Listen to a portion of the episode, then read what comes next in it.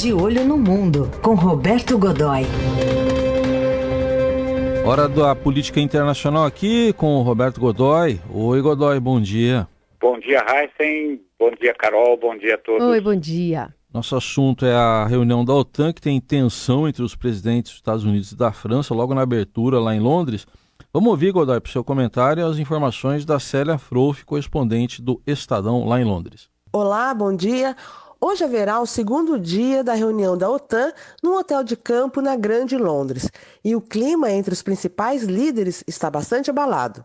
Ontem, Donald Trump rebateu a avaliação feita pelo seu colega francês, Emmanuel Macron, de que a organização está acéfala. Para o presidente dos Estados Unidos, essa foi uma declaração nojenta. Mas depois, um ao lado do outro, vislumbrou que a relação entre eles ainda seria rósea no futuro. Trump considera injusta a forma como é dividido hoje o orçamento da OTAN. E por isso, e principalmente por causa de um imposto criado pelos europeus para conter o avanço das big techs americanas no continente, ameaçou taxar os produtos locais, citando em especial os vinhos franceses. Mas o que está pegando mesmo nos mercados financeiros nesta manhã foi o que Trump falou sobre o comércio internacional. Segundo ele, as negociações com a China, que já se arrastam há mais de um ano, estão indo bem. Mas o presidente diz que não sabe quando os dois lados poderão fechar um acordo. Esse foi um banho de água fria para os investidores de todo o mundo, que esperavam algum tipo de avanço ainda neste ano. Célia Frouf, correspondente do Broadcast em Londres, para a Rádio Eldorado. Muito bem. Godoy, e esse climão aí? Pois é, o, o, o era para ser uma festa, né? Não era, não, não tinha nada é, é, esse clima ruim, essa coisa abrasiva, não era para estar, tá, não era, não estava na pauta. Em hipótese alguma, muito ao contrário, deveria ser uma demonstração de força e união, né? É, do Tratado do Atlântico Norte que vai mal das pernas, realmente politicamente vai mal das pernas? Eh, ele tem sido questionado em, em, vários dos governos integrantes, principalmente dos 16 países eh, que criaram originalmente a, a, organização. Em vários desses governos questionam uh, atualmente a, a, validade, se ainda tem importância, se, a, se, a, OTAN ainda tem a importância, a relevância que teve durante os anos da Guerra Fria, e, e argumentam também que ela custa muito caro. A maior parte da conta é, numa proporção, dependendo do viés que você olhe, de até 70%, é, a maior parte da conta é paga é, pelos Estados Unidos. O Trump tem razão nisso. A conta é desigual. Agora, em compensação, os Estados Unidos têm os maiores interesses é, junto ao tratado e é um dos principais, se não o principal, acionador, ou seja, é, é quem mais mobiliza quando há uma emergência internacional, é um dos que toma a iniciativa de eh, solicitar ao Conselho eh, da organização eh, a utilização dos seus recursos em, em ações conjuntas com ações americanas, na formação de forças internacionais, enfim, é, é, isso que vem acontecendo. E o atrito, obviamente, não era previsto e ele se dá num outro, ele se dá num outro viés.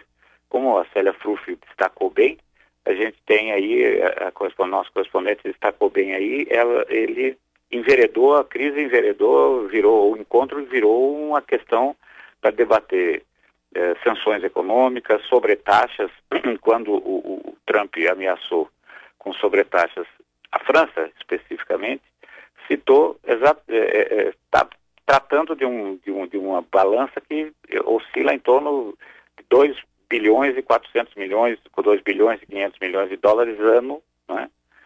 E, e, que envolve não apenas vinho, mas envolve muitas outras coisas. Né? Claro, ele deu um jeito de fazer aquela coisa ácida que ele faz sempre, ele não perde a oportunidade de ser desagradável, né?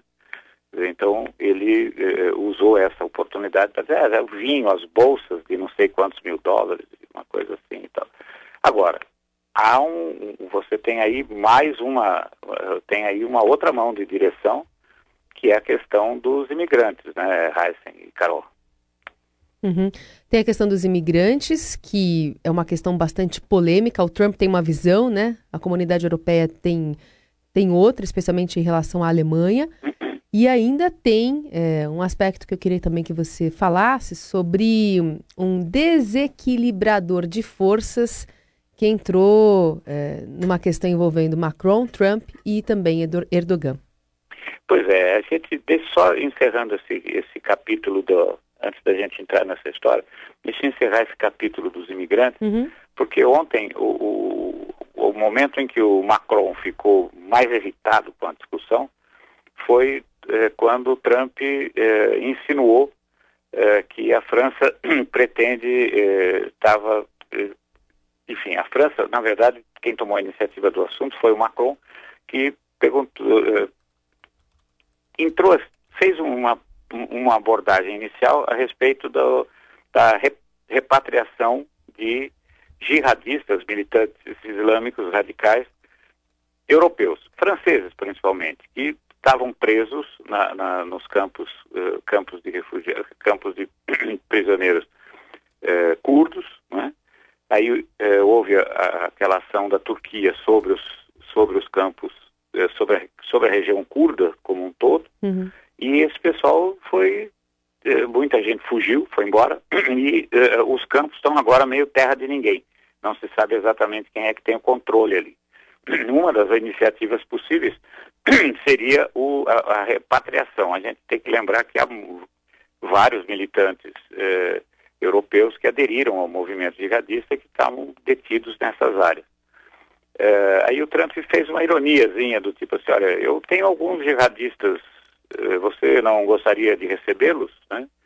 É, e aí o, o, o, Macron ficou realmente bravo, o vídeo até quase, o, o vídeo é quase engraçado, né? ele dá uma estremecida na hum. carteira, uma coisa assim e, e, e, e nega com, veementemente, dizendo que em nenhum momento pensou, considerou essa possibilidade, tal, que foi que negando um estudo eh, que vazou em maio né, desse ano, que eh, demonstrava que havia até uma logística preparada. Dois aviões iam trazer, iam pegar os, os jihadistas eh, franceses algum, não apenas, mas a maioria deles, seriam 163 pessoas, né?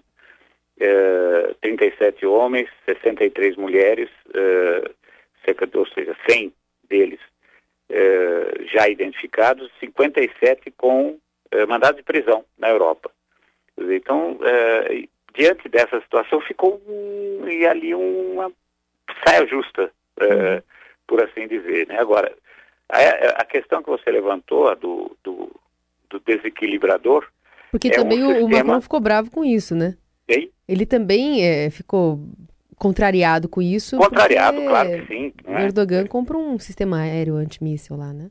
Pois é, dessa história do, do, do sistema do sistema antiaéreo, do sistema antimíssil, o S-400 Triunfo, ele é um dos eh, um, um, sucesso do ponto de vista de, da engenharia, do ponto de vista tecnológico, Uh, ele faz parte de uma família, por assim dizer, tem um modelo um pouco mais simples chamado S300, que tem até aqui do lado do Brasil, a Venezuela tem algumas unidades, e tem um mais sofisticado, que é o S500, que é utilizado uh, por poucos países, né? Uh, e que basicamente pela Rússia, né?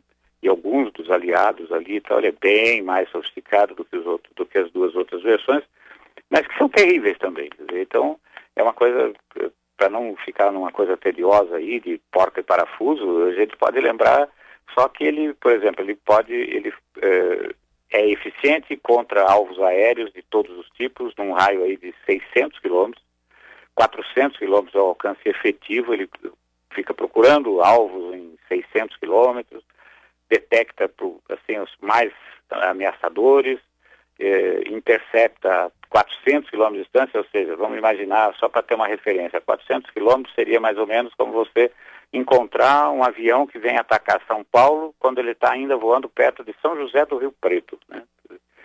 E aí você intercepta ele lá, né?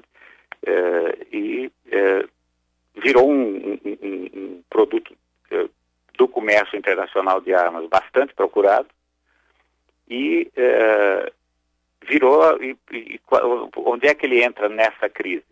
É uma coisa que a gente tem que abordar especificamente num programa, mas começa com o, o, a Turquia comprando esse sistema antimíssil é, da Rússia, deixando, tendo então um veto do governo americano à venda para a mesma Turquia de 100 aviões F-35, que são assim os caças mais avançados que os Estados Unidos vendem, né?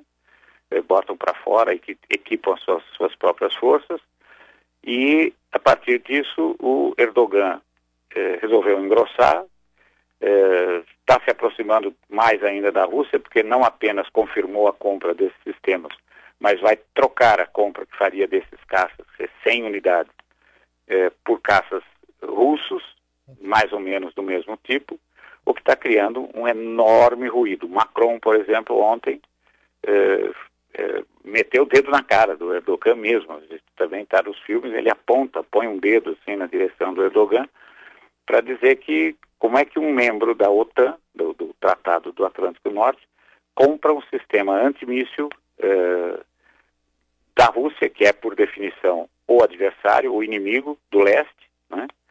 Eh, e para que eh, para que ele funcione direito, ele tem que, portanto, ser integrado a sistemas ocidentais já existentes. E com isso, técnicos russos terão acesso a informações estratégicas eh, de equipamentos uhum. uh, feitos na Europa e nos Estados Unidos. Muito bem, vamos continuar acompanhando. Roberto Godoy falando aí da organização da tensão do Atlântico Norte. Dá para trocar esse T aí. E até sexta, Godoy. Até sexta, um grande abraço. Até.